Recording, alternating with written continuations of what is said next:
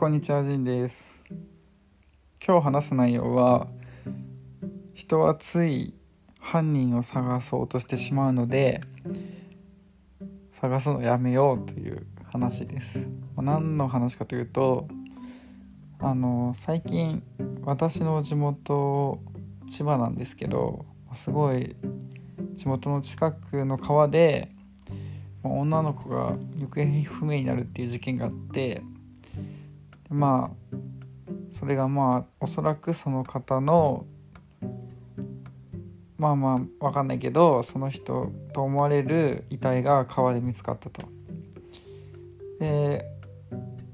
その前長野とかのキャンプ場でも女の子がいなくなった時すごい報道してて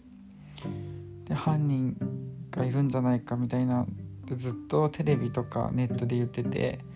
で今回も結構そういう人が多いんですよね、まあ、誘拐されて殺されたんじゃないかみたいな。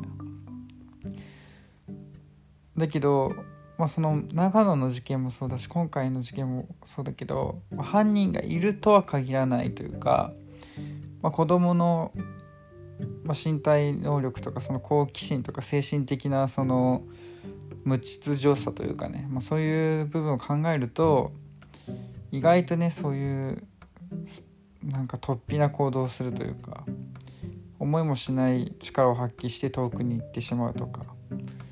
思いもしないなんだろうね普通だったらそんなの泣くんじゃないかって思うことも全然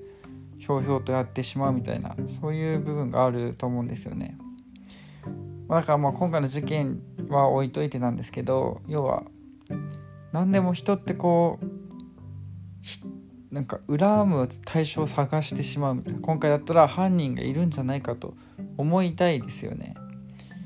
その特にまあその家族じゃない関係ない人までもそのニュースを聞くと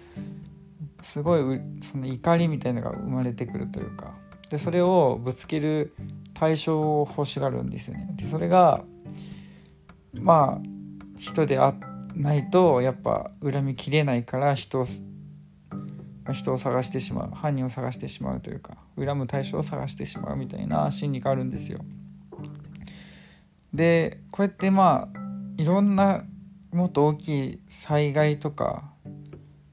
でもそうなんですけど、まあ、台風とかでももちろんそのもし死んだ人が出た場合地震でもその政治家の対応とかをやはり責めるじゃないですか。その政治家の判断とかそこでまあみんなの気持ちはそっちの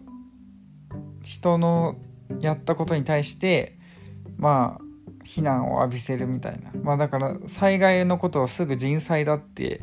言葉を使うようになってって本当にまあ最近の兆候だと思うんですけど、まあ、それぐらいなんていうかまあ、自然の力はまあもうどうしようもないから、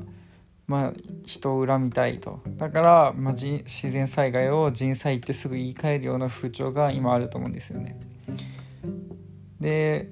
まあ今の政治家がまあ自然災害だからしょうがないって言ったらまあ大批判じゃないですか。だけどまあ実際人ができることって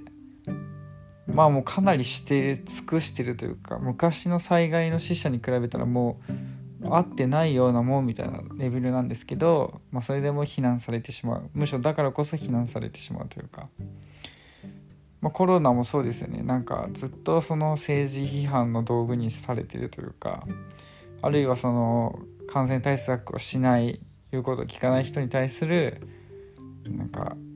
ま、非難みたいな感じになってますよね。まあ、このとにかくみんなその犯人を見つけたがるというか恨む対象憎む対象を探してしまうというか。だからその欲望があるってことをまず自覚しないとそのダメですよね。そのだからこそ、まあ、意識的にその感情が自分にあるんだなと思ったら意識的にそれを、まあ、ちょっと抑えようとする抑制しようとするっていう、まあ、自制心が必要なんじゃないかと思いますね、ま、なぜならそれは目を曇らせるからですね。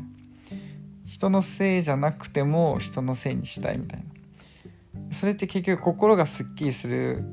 だけで、まあ、もしかしたらすっきりもしないただ憎しみの感情を生むだけで全然楽しい人生を送れないしねそんなことしても。だからその一瞬の快楽とも言えると思うんですね。一瞬すっきりするみたいな。だけど、まあ、長期的に見たら何も得るものはない。むしろマイナスですよっていう話なんで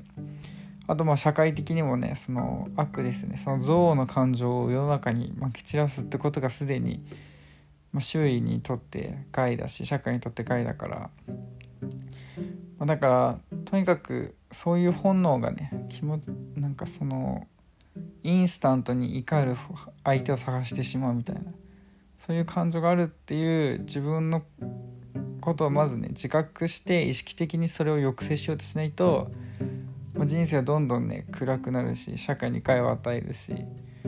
まあ、いいこと何にもないですよってことですね。まあ、ということでまあなんだろうもうちょっと自然に身を任せるというかもっとある種の定感みたいなねこうなんかこう緩く世の中を諦めつつ何て言うんだろう人を恨まずみたいな。てからまあ恨んでもいいけど本当の加害者を恨んでもいいけど本当の加害者じゃない人まで怒りの範囲を広げてしまえばもうその人は本当にもうモンスターだからね。もうそういうことで、なるべくこの何でもねメディアとか他人の価値観とかに他人の先導にね乗せられないようにしましょうという話で今日は終わります。聞いてくれた人ありがとうございます。さよなら。